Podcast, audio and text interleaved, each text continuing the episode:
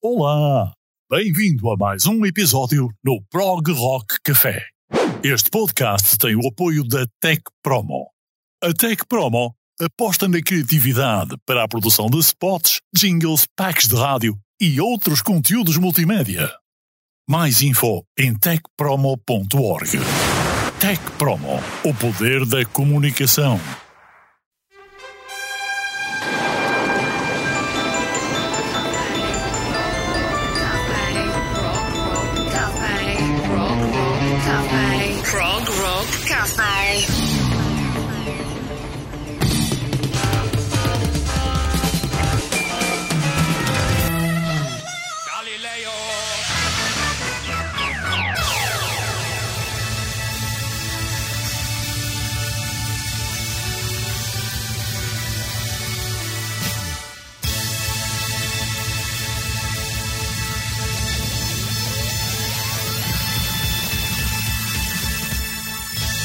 Episódio número 23 do Prog Rock Café e eu chamo-me Jorge Pinto e hoje falo-vos do pródigo teclista dos Yes, Rick Wakeman.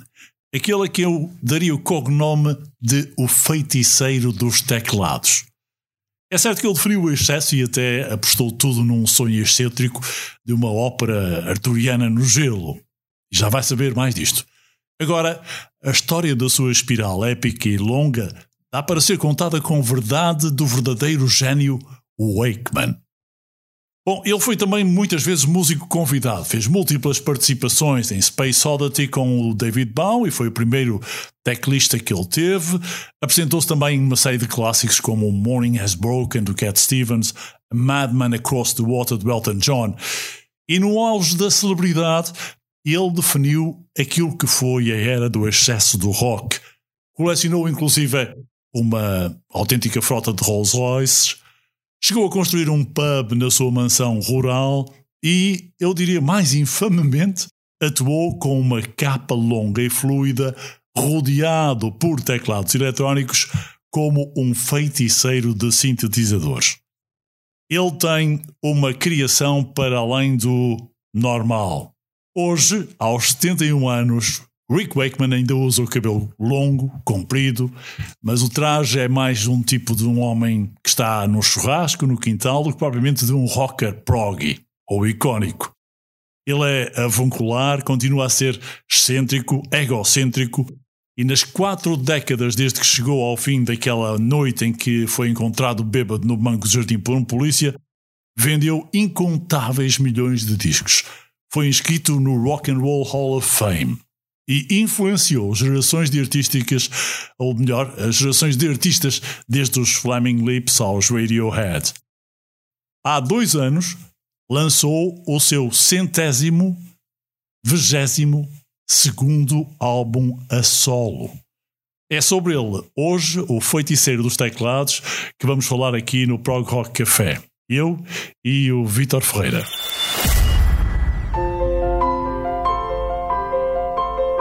Vítor, bem-vindo uma vez mais. Obrigado por Olá. participares comigo. Tudo bem por aí? Tudo ótimo e espero que vocês também, por aí, esteja, esteja tudo ótimo. Hoje temos aqui realmente muito para ouvir e vai ser um podcast muito interessante, de certeza. É bem complicado tratar, tratar de um senhor que tem 122 álbuns a solo. Fora os outros, não é? Das participações e aqueles em que fez Pois. coletâneas e que fez ao vivo e são tantos, tantos, tantos. É incrível. É, é uma descoberta eh, interminável. Dá para estar aqui eh, numa, numa, uma grande parte do tempo a ouvir e a redescobrir coisas que nós nunca tínhamos sequer sonhado do, do Rick Wakeman. Foi, Especialmente isso, não é? Porque em 122 discos há muita coisa que que nos passa ao lado obrigatoriamente, mas eh, daqueles que ouvimos de princípio ao fim, é muito assinalável a grande qualidade, a mestria do Rick Wakeman, o talento, o virtuosismo, o ouvido para a música, a excentricidade, a criatividade, enfim, este homem é, é qualquer coisa. E durante esta, este tempo que aqui vamos estar, vamos, vamos ouvir coisas que, que, que de certeza vão ficar eh, no ouvido e, e na memória dos nossos eh, de, de quem nos acompanha. Bom, o Rick Wakeman começou por fazer parte dos Yes, naquela altura era a banda por excelência, juntamente com os Genesis, de liderar tudo o que era hum, música a descobrir no rock sinfónico e no rock progressivo. E ele entrou em 1971 em colaboração com a banda, fazia parte da, da banda como compositor também. E aos 25 anos, ele já tinha uma frota composta por oito Rolls Royces. Era um dos homens mais ricos da música naquela altura. Um, e era um homem muito rico, uh, embora lidado sempre, ou virado sempre para os excessos, porque ele tinha um grande trauma, digamos. Ele sempre tinha sido pobre durante a infância, durante a adolescência, aproveitou para tocar piano e órgão enquanto podia, porque os pais tinham esse instrumento em casa e davam-lhe acesso e era de facto pródigo porque adorava música clássica e fazia ele próprio reinterpretações e arranjos. A partir daí, passar para os, eh, a fusão do excentricismo com o prodígio deu no que muito dos Yes contribuíram para o, o prog rock. Um, e, e vocês vão perceber como é que uma pessoa aos 25 anos, já com uma carreira de 4, 5 anos nos Yes, se torna algo que é uh, enfeitiçador, pelo menos. Isso vai acontecer já na primeira uh, sugestão que eu trago no, no setlist de hoje. Vitor, uma setlist também muito difícil de, de, de, alinhar. Muito difícil de, alinhar, muito difícil de escolher uh, realmente entre tanta coisa. E estavas a falar nos Yes, que como teclista precisavam mesmo de alguém como o Rick Wakeman, não é? Porque conhecendo Uh, até onde conhecemos a discografia dos Yes, não era qualquer teclista que conseguiria chegar ao nível que eles tinham. Óbvio. E é uma das características do Rick Wakeman, a, a, capacidade de reinventar muita coisa que já existe de uma maneira que só ele sabe, com, com aqueles dedos que, que parece que, enfim, que voam no teclado. Claro, claro, exatamente. E eu um, encontrei uma relíquia um, a partir de um dos álbuns que existe na discografia do Rick Wakeman uh, e que se chama Dueto entre Rick Wakeman e Steve Howe. Isto foi no momento captado em 2004 no Festival de Lugano, na Suíça, e é o momento de um dueto que aparece no final da interpretação deles nesse festival do uh, grande South Side of the Sky. É engraçado que até os títulos das músicas eram muito inspirados e uh, muito uh, criativos, uh, conforme eu acabei de vos dar esse exemplo. Este dueto já vos vai pôr em sentido, diria eu, para o que é Rick Wakeman e para o que eram os Yes também, com Rick Wakeman. Então fiquem para ouvir este dueto e já vamos falar um pouco mais sobre este grande feiticeiro.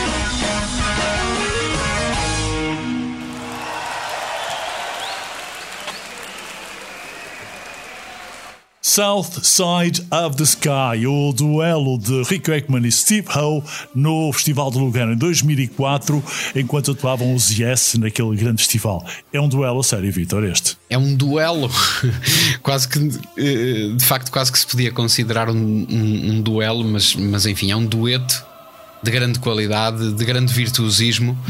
E o, o Rick Wakeman e o Steve O, pronto, as, as figuras de, de proa dos Yes, uh, junto com com o Ian Anderson, mas aqui o guitarrista e o, e o teclista, num, enfim, numa, numa prestação que ao vivo surpreende.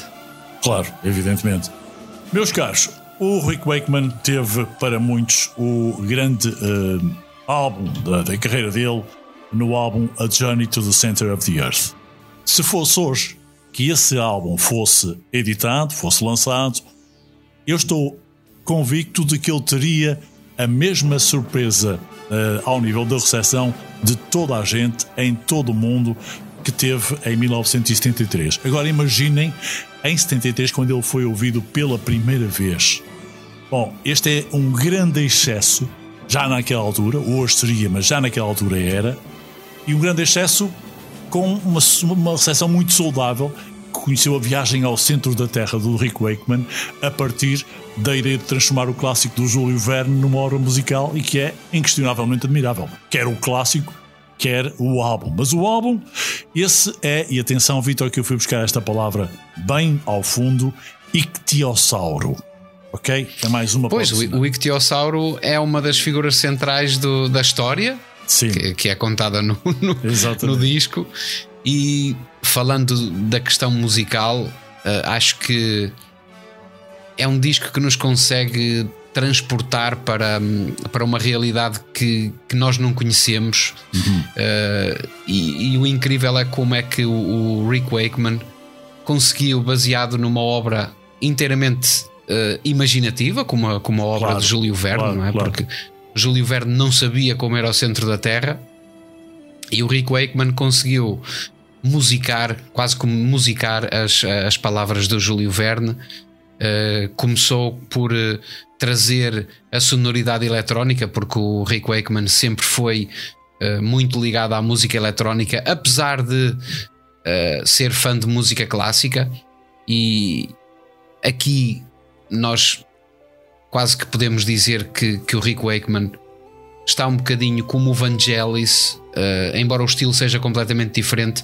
Mas se o Vangelis é considerado um neoclássico, eu acho que o Rick Wakeman também pode ser, exatamente por isto, por esta capacidade de inovar e de trazer sons muito mais uh, épicos em, em, algum, em algum sentido. Uh, de, de, coisas que, que nunca foram musicadas, não é? O Vangelis tens a, a ligação com a música clássica, tens os temas cósmicos, universais. O Rick Wakeman consegue trazer uh, coisas antigas e coisas da imaginação. Este, este disco, Journey to the Center of the Earth, acaba, acaba por ser essa. Sim. Por dar esse testemunho, não é? Sim, exatamente. Exatamente.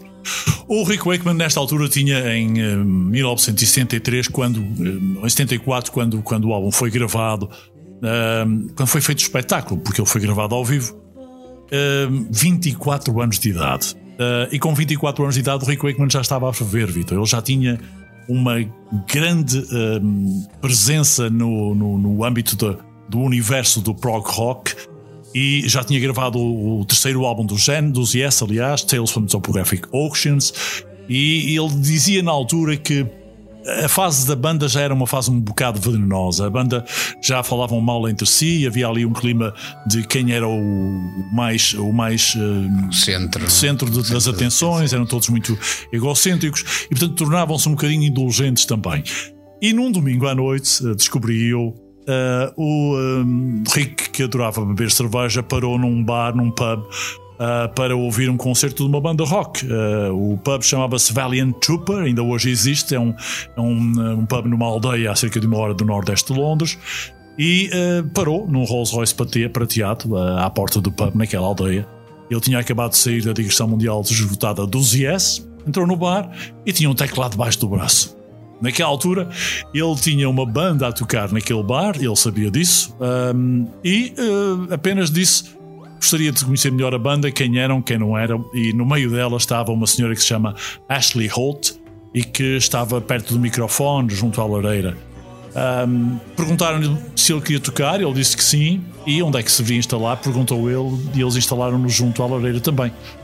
A partir dali, um, criaram um gig uh, mais heavy metal do que normalmente a banda de Ashley Holt tocava e desenvolveram uma relação e uma amizade muito profícua. Dessa relação, uns meses mais tarde, ele pegou e resolveu criar o espetáculo e o álbum A Journey to the Center of the Earth.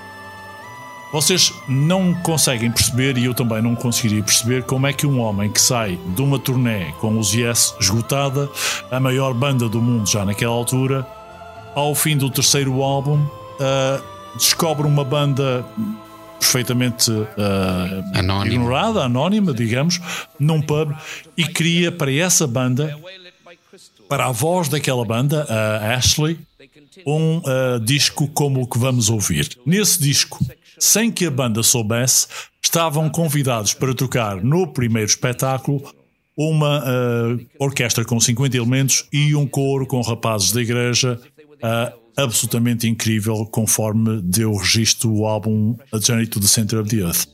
Esse espetáculo foi gravado uh, numa oportunidade única uh, no Royal Festival Hall com a Orquestra Sinfónica de Londres e a Orquestra de Câmara Inglesa. Uh, teve 2.700 pessoas a assistir e mostrou a nossa amiga Ashley e os colegas da banda numa segunda edição na altura do Melody Maker que numa hum, sessão absolutamente siderante, uh, conforme dizia uh, na altura o próprio Brian Lane, o, o gerente, o, o, se quiserem, o agente dos Yes. Ele pensou que o próprio Rick Wakeman teria estado, enfim, qualquer coisa como alucinar, alucinado para fazer um espetáculo tão diferente daquilo que os Yes fariam, ou que ele pensava que, que ele estaria mais dotado para fazer. Mas a partir dali, de facto, Rick Wakeman teve o cimento, a base do cimento para fazer a carreira que fez.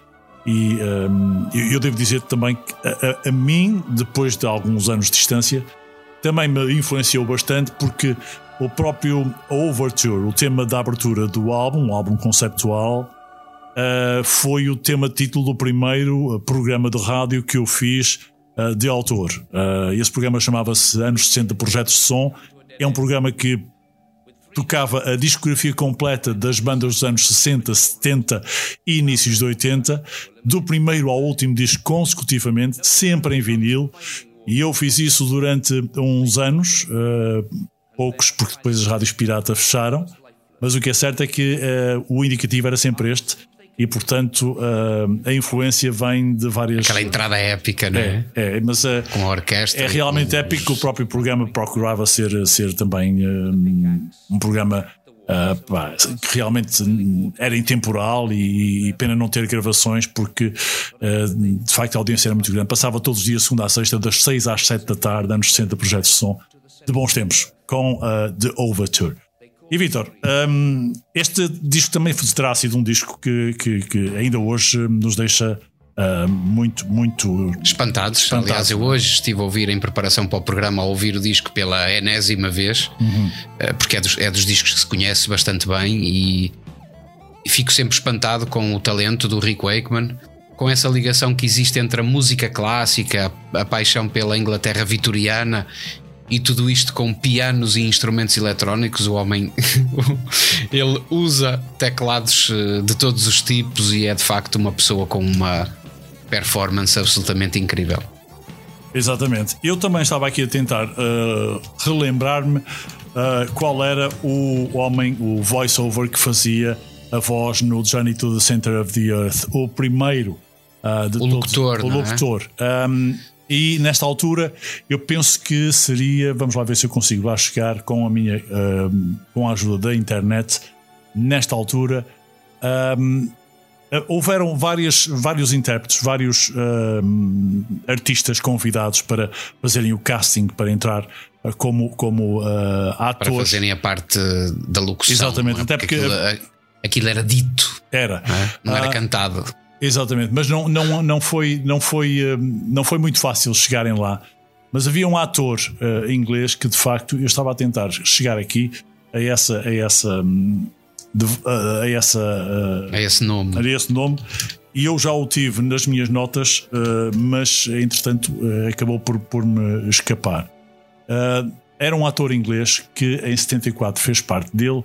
E eu daqui a pouco, quando me ocorrer, eu vou voltar a, a falar-vos uh, do nome dele para que se recordem e procurem de, de facto estar atentos à, à voz do, do Sim, porque do até isso, até isso era especial. Uh, a voz escolhida, não é? O sotaque tão uh, aristocrático britânico, não é? Que, que caracterizava os trabalhos do Rick Wakeman, porque ele sempre foi uma pessoa apaixonada pela Inglaterra também, pelos, pelos pelos excessos por um lado, mas também pelo outro lado aquela disciplina rígida, aquele uh, apego a, a, a, um, a, uma prática muito rigorosa e, e isso fez de, dele o criador de obras que de facto estão na, na história da música e de uma forma indelével, muito marcante mesmo. Exatamente. Bom, meus caros, vamos para a primeira, aquela que é a obra que abre outra obra essa muito mais universalista, a viagem ao centro da Terra com o The Journey to the Center of the Earth.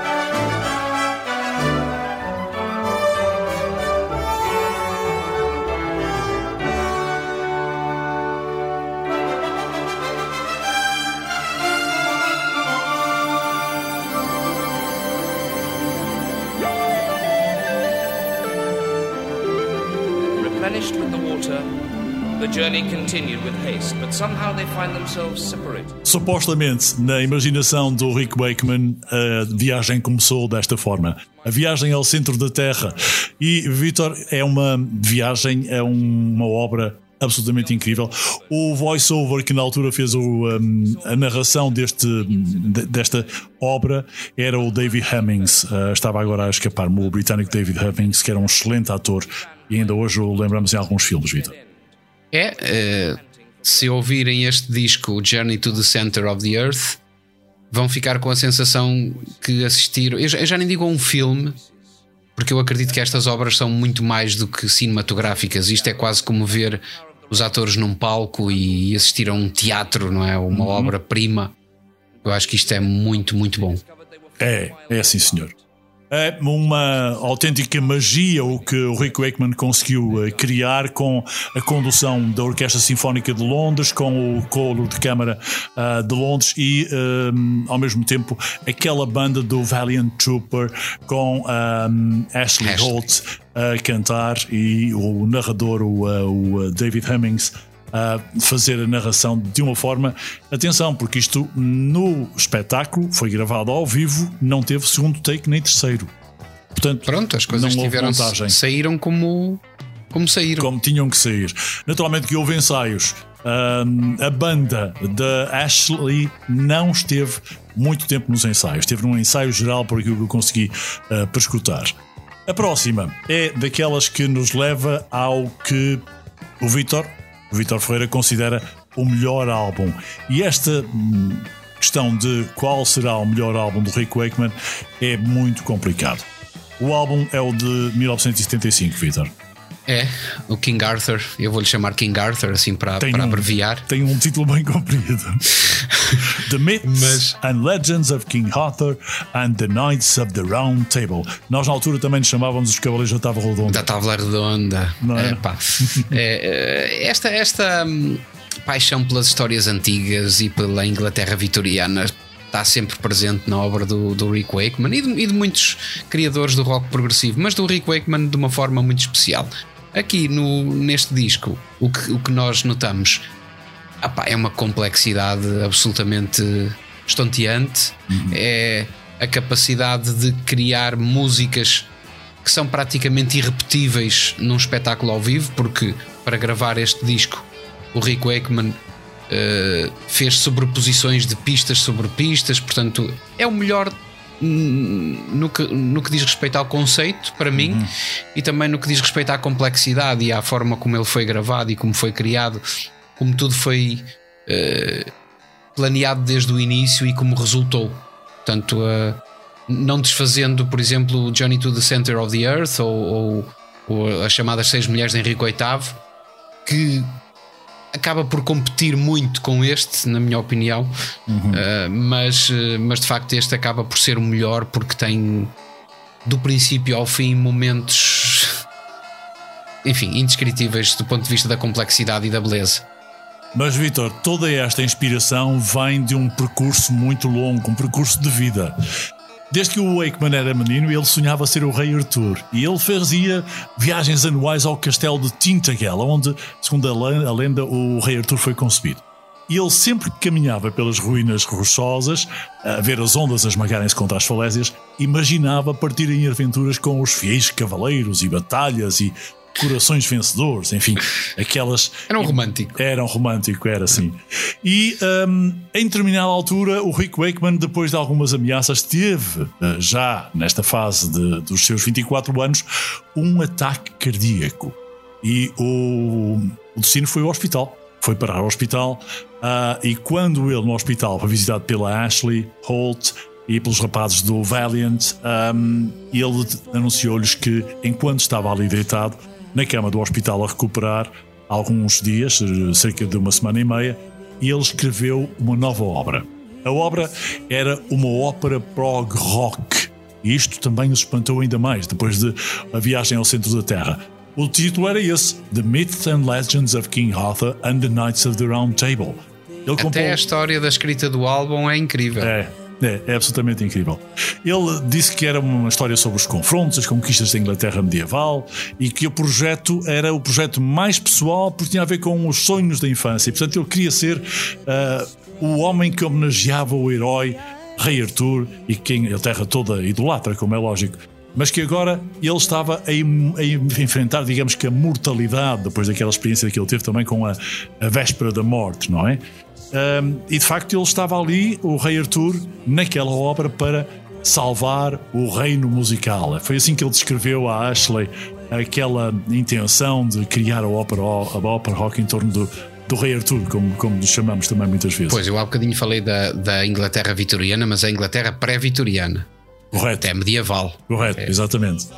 Só que para montar este espetáculo, o Rick Wakeman também tinha, uh, para montar uma ópera rock, tinha que ser num sítio que impressionasse. E esse sítio que impressionasse na altura tinha que ser um sítio que já tivesse acolhido bandas como os Beatles ou os Stones, por exemplo. E esse sítio chamava-se Empire Pool Wembley. E o Empire Pool um, estava na altura a levar a efeitos Ice Follies. Os Ice Follies são uns espetáculos, uns números de, de, de, de vários tipos de, de artes circenses, digamos assim, outras também mais musicais, passadas sobre o gelo. Isto nos próximos meses. Ora, como ele não poderia deixar arrefecer o ímpeto, decidiu fazer a ópera rock do Rei Arthur sobre o gelo. Imagina que eles tivessem chamado louco, como é lógico, não é? Uh, e ele imediatamente eu converteu nessa, essa, essa ideia numa oportunidade. Vamos ter os cavaleiros a lutar sobre o gelo, vamos ter os cavalos a lutar sobre o gelo, vamos ter toda a gente com armadura e as batalhas em cima do gelo. Isto vai ser uma coisa completamente mágica. Transformou o espetáculo numa espécie de comédia imaginativa, não é? Um, as questões não, não ficaram por aí. Realmente ele não se, não se recuou naquela intenção de, de, de atuar no, no uh, Empire Pool com gelo e mais tarde, novamente, uma orquestra de 50 peças e 48 cantores em dois cores, uma equipa de 50 pessoas, mais uma banda de 7 peças com duas bateristas e 60 patinadores vestidos de cavaleiros e donzelas, deram por um espetáculo montado e o Sir Galahad à frente, dotado a andar de patins. Meus caros, o que acontece é que enquanto toda a gente pensava que os cavalos iriam andar um, sobre o gelo iria ser tudo aos tombos. O Rick Wakeman novamente uh, aí deu uma de, de, de, realismo e disse: Meus caros, vocês acham que algum dia iria pôr os cavalos a andar sobre o gelo?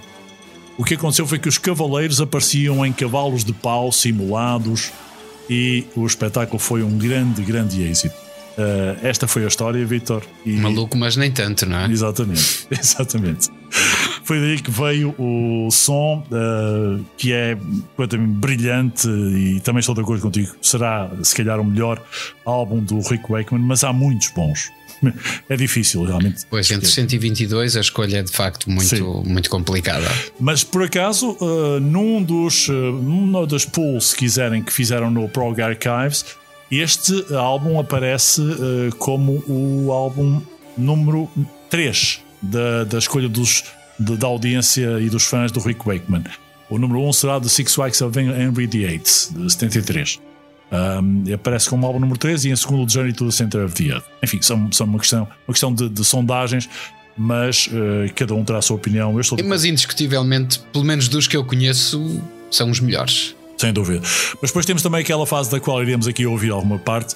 Uh, mais clássica, mais piano, mais sem efeitos, ou com muito poucos efeitos, ou menos efeitos, diria. Exato, mais a fase mais acústica. E que é? é também brilhante. E é uh, uma descoberta também muito importante. Deixaram... O mais engraçado é que o Rick Wakeman começou por uh, investir muito na, na produção eletrónica e de rock e depois uh, seguiu o percurso um pouco inverso a outras bandas e a outros compositores e começou a apostar mais em coisas uh, baseadas no piano. Exatamente por isso, porque ele sempre foi um pianista uh, virtuoso e, e, com. que trouxe técnicas da música clássica para o rock. Uhum. Lá está. Uhum. Uh, foi um músico de rock progressivo por excelência e conseguiu fazer a fusão de uma forma que penso que muito pouca gente conseguiu. Pelo menos a solo. Por isso é que eu disse há bocadinho que uma banda como os Yes que tinha requisitos de grande nível, uh, tinha que ter um teclista como o Rick Wakeman para, para, para conseguir tocar aquelas verdadeiras aquelas verdadeiras montanhas russas que eram os, os discos dos Yes. Exatamente. Mas o que acontece é que se nós ouvirmos os discos dos Yes em vários locais, gravados em vários locais, ao vivo e, e não só, ou até uh, transformados ou adaptados, Uh, nós vamos encontrar o core de cada música sempre igual. Uh, havia ali poucas alterações das, dos arranjos. Alguns improvisos por vezes, mas nunca Nem se... era possível, aquilo era tão complexo que era, claro. era impossível rearranjar. Não é? Exatamente por isso, tens toda a razão. Tens toda a razão. Pois bem, agora então vamos convidar-vos a mergulharem no reino do Rei Artur, os mitos e as lendas do Rei Artur e os, os cavaleiros da tábua redonda, da mesa redonda, Mas tábua redonda, sim. Em 19... Chamemos-lhe tábua redonda, É. não, vamos, não vamos deixar cair os mitos. Exato. Em 1975 ele uh, tem várias histórias, é um álbum conceptual. Eu vou passar duas seguidas, porque tinha, tínhamos selecionado na setlist duas delas. Merlin the Magician é a primeira, e a segunda tem um nome muito complicado e é também brutal. E é muito. uh, tem uma estrutura muito complexa quanto a mim também. Chama-se Anne Boleyn, The Day. The, ou melhor, The Day Thou Gavest Lord Hat Ended, do mesmo álbum, em 75. Vão perceber o que é que eu quero dizer por estrutura bem anormal, muito desconcertante mesmo.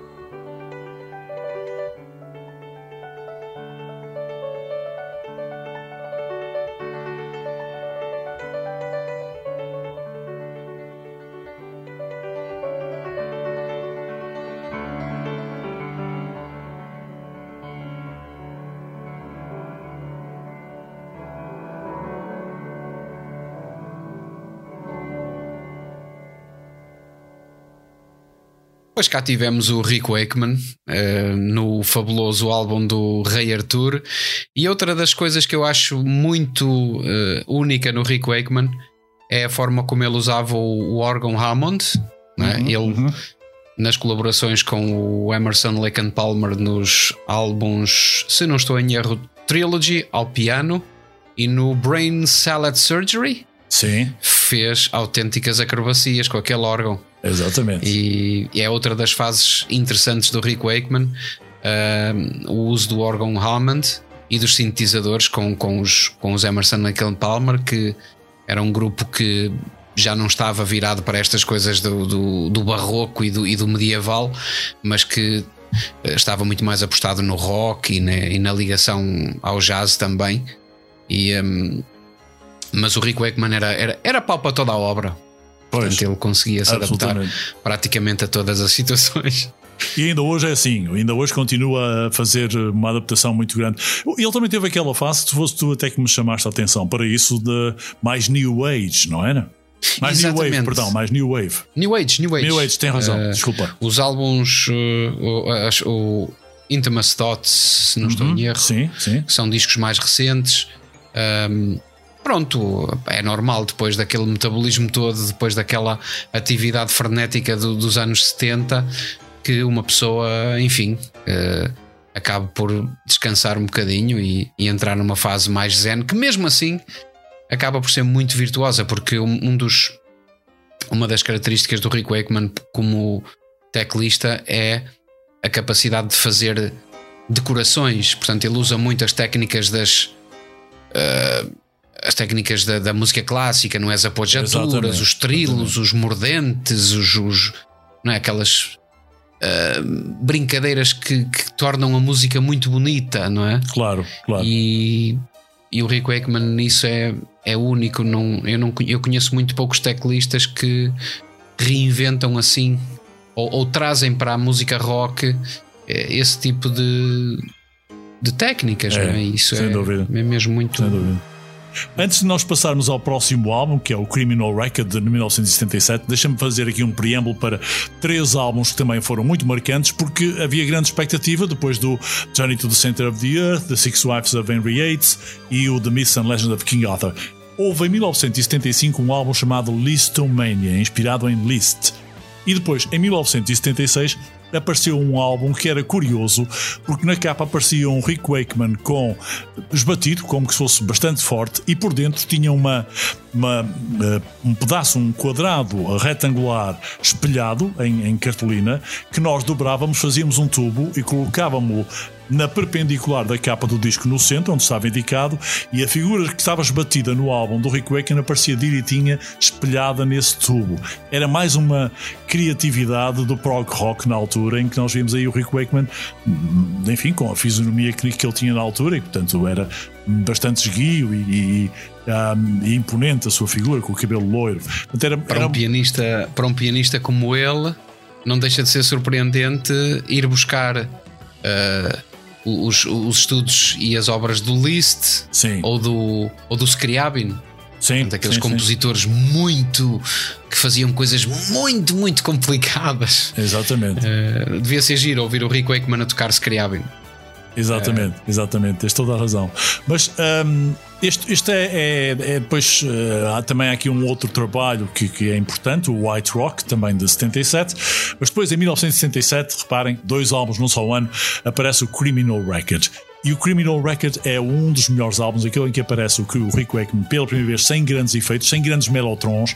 O melotron também, Vitor, devemos dizê-lo, é um instrumento muito complexo de se tocar naquela altura não havia Complexo. muita gente, não havia muita gente a, conseguir uh, ter a mestria.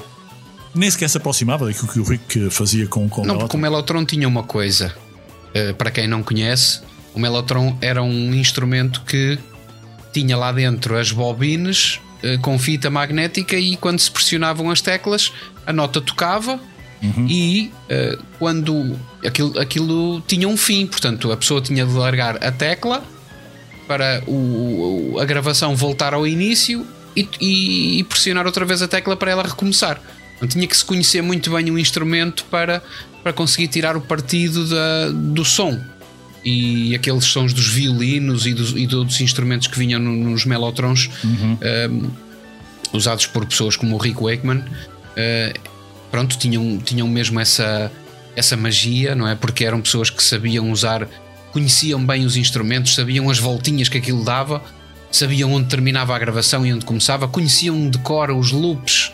Eles próprios deviam ter, isto agora estou a falar um bocadinho de cor, mas eu, eu acredito que eles próprios deviam ter um, gravações exclusivas para os, para os melotrons que, que, se calhar mandavam construir, não é? Porque aquilo era possível fazer ah, uh, personalizado. O, o personalizado, o, uhum. o melotron. Sim, sim. Eles tinham as, as gravações que, que, quisessem, não é? Já, por exemplo, os, os, os Beatles com o Strawberry Fields tinham gravação de flauta, aquelas flautas no início. Uh -huh. não é? Portanto, o Mellotron uh, era, um, era quase um sampler é como se fosse um banco de sons. É como se Exatamente, é isso, exato, Não é?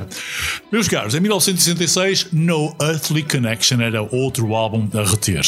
E a primeira faixa chama-se Music Reincarnate, é uma autêntica epopeia. Ela tem cinco partes e conta uma história depressiva. Uma história depressiva baseada na humanidade, que baseada na perda também da sua alma musical e também abandonada ao destino por um criador desapontado, se deixa levar naquele sentimento depressivo. E uh, haviam mudanças abruptas e diferentes influências musicais. E então esta faixa, que é uma autêntica pièce de résistance, vai de acordes de tirar o fôlego a melodias agradáveis e calmas. Para não ser muito extensivo, porque teria que ter aqui 25 minutos para passar as quatro partes de Music Reincarnate, fui buscar apenas uma, a parte 3, e que tem o nome de The Spaceman. E é isto que vocês vão ouvir já de seguida, antes de passarmos a um outro álbum, e esse é um dos temas, um dos álbuns que nos traz aqui mais temas de introspeção do próprio Rick Wakeman, creio eu.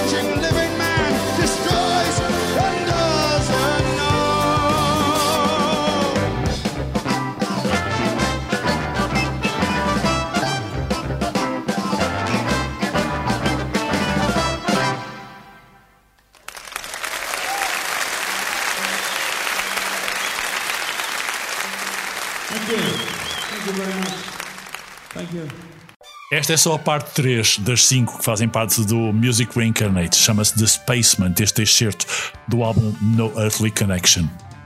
Eh, Eu acredito que este disco, não, não digo na música, mas isto é, lá está, é outra das coisinhas que eu me atrevo a dizer quase de cor. Mas acredito que, pelo menos no conceito do álbum eh, e na, na ideia de fazer qualquer coisa complexo, foi uma inspiração para o nosso José Cid fazer o 10 mil anos depois, não achas? É possível, Vitor? Acredito que sim, acredito que sim. Já não digo em termos de música, Sim, porque é muito diferente, claro. mas eh, o, o, o que o José Cid procurava em termos musicais, aquela, eh, aquela procura pela complexidade e pela riqueza Sim, no uso dos sim. sintetizadores e nos teclados e na sobreposição Certo. de pistas, eh, serviu muito. O Rick Wakeman acabou por inspirar muito José Cid para. Eu acredito. Pois. É uma coisa que eu, que eu, que eu acredito que, que aconteceu. Claro, exatamente. Eu também gostava de vos deixar aqui hum, uma, uma sugestão. Se tiverem a possibilidade de uh, recuperar um álbum que se chama In the Nick of Time, que foi gravado ao vivo em 2003, é um álbum que foi gravado com o propósito de colocar naquela, naquele registro todo o percurso até àquela data, estamos a falar há quase 20 anos, do Rick Wakeman. É, digamos que, uma grande lista que cobre um pouco de dois mundos, os clássicos do Rick e também o novo material.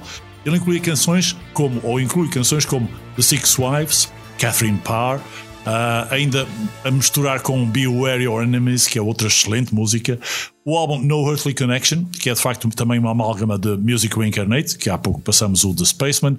Também aparece o Return to the Center of the Earth, na parte do Dance of a Thousand Lights, e duas faixas de There ou Out There e de Cathedral in the Sky, que é absolutamente incrível.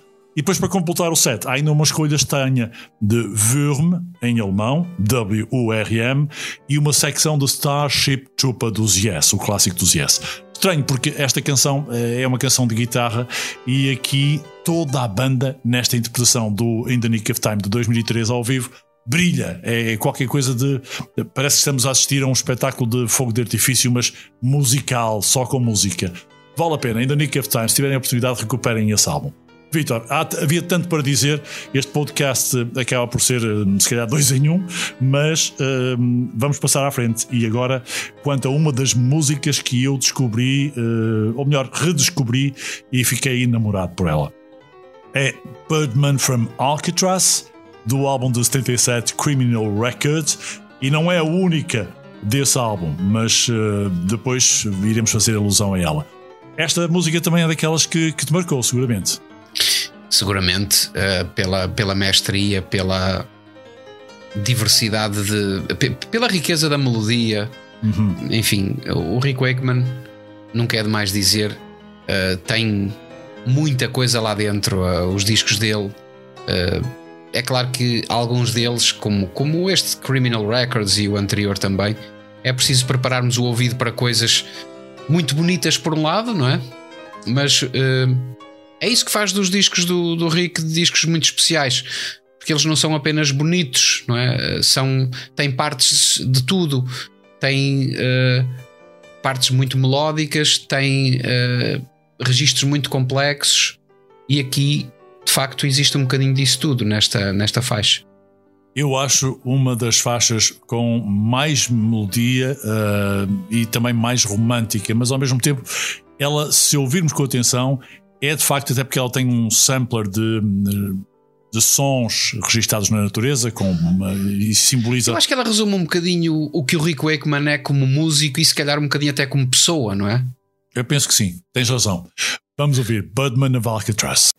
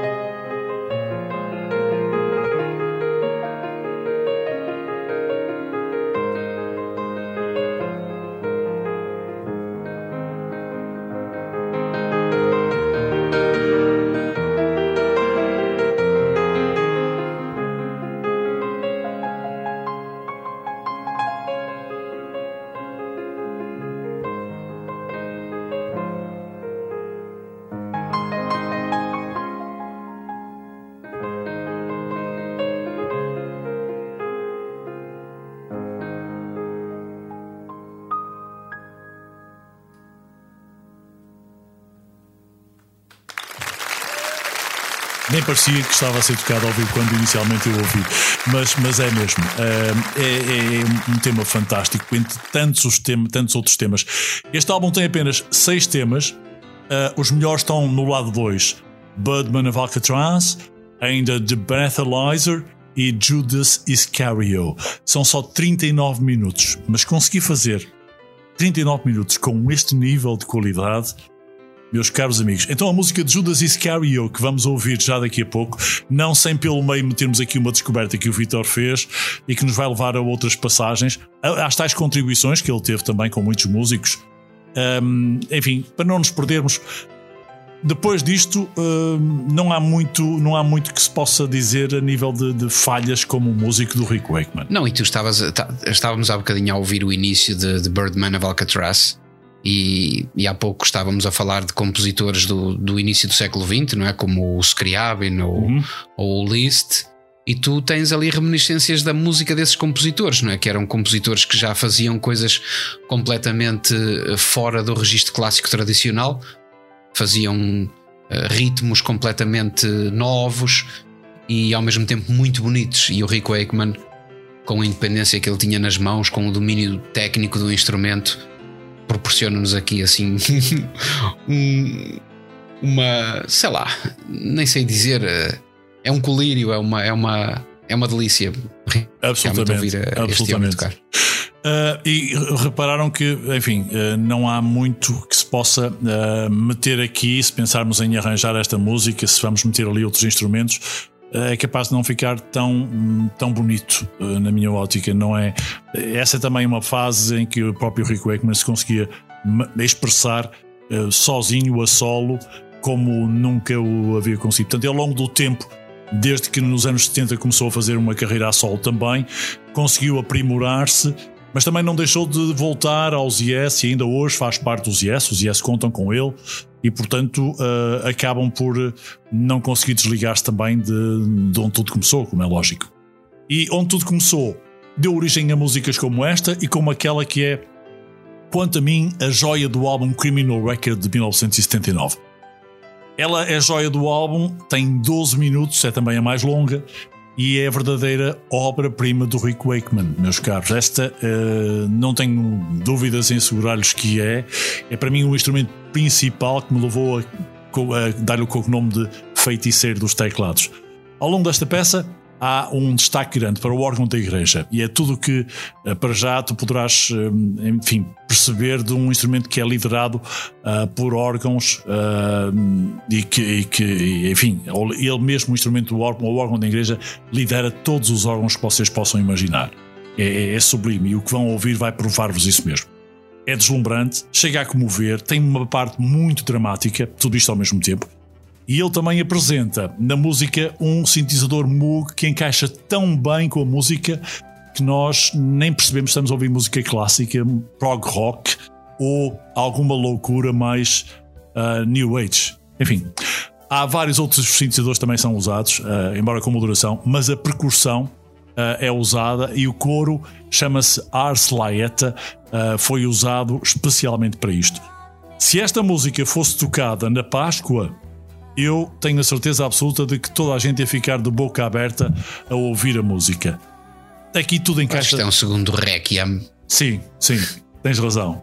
Eu acho que aqui encaixa tudo, tudo perfeitamente, é, é, é o que eu posso dizer, numa base muito consistente, com uh, obras populares e, e, também mais espetaculares do Rick, mas está tudo aqui.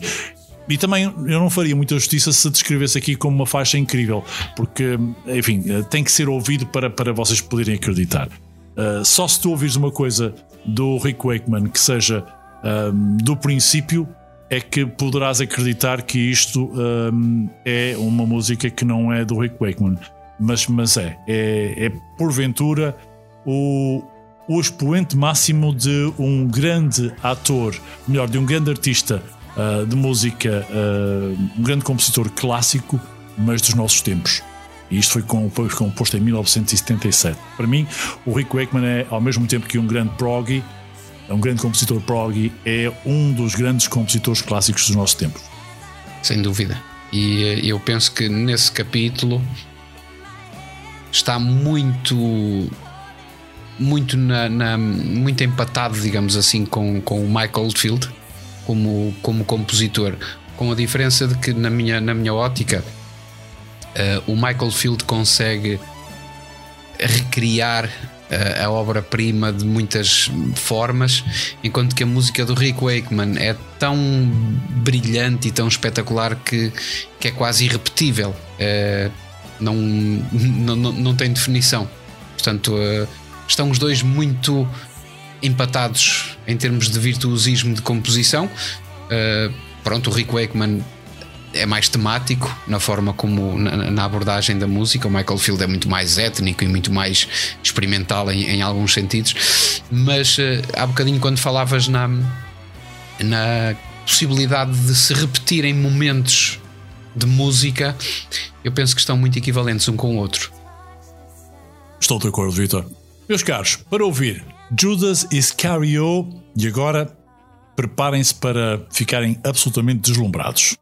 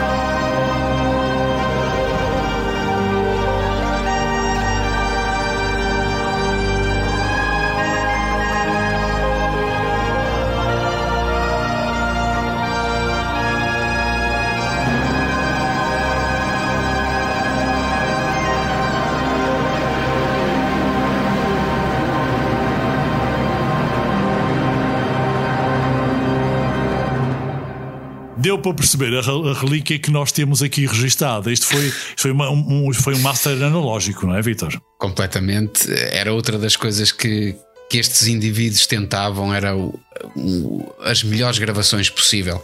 E quem tiver eh, bom sistema de som, bons fones ou boas colunas, vai perceber o momento em que ele carrega nas teclas e todo o sistema mecânico do órgão, incluindo a abertura do fall, é registado na gravação, junto com a velocidade vertiginosa a que ele toca. Portanto, a, a, o virtuosismo da peça, a, a melodia e, e ouve-se aí o esqueleto do instrumento.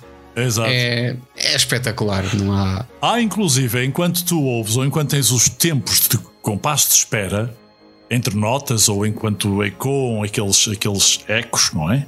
Uh, há um ambiente de, de pá, de igreja, diria eu, que tu sentes no. no... Não, sabes que estes, estes instrumentos estão nos sítios onde têm que estar, não é? Portanto, nem em grandes catedrais, com, com acústicas surpreendentes, e quem sabe gravar e quem conhece estas, estas músicas sabe que.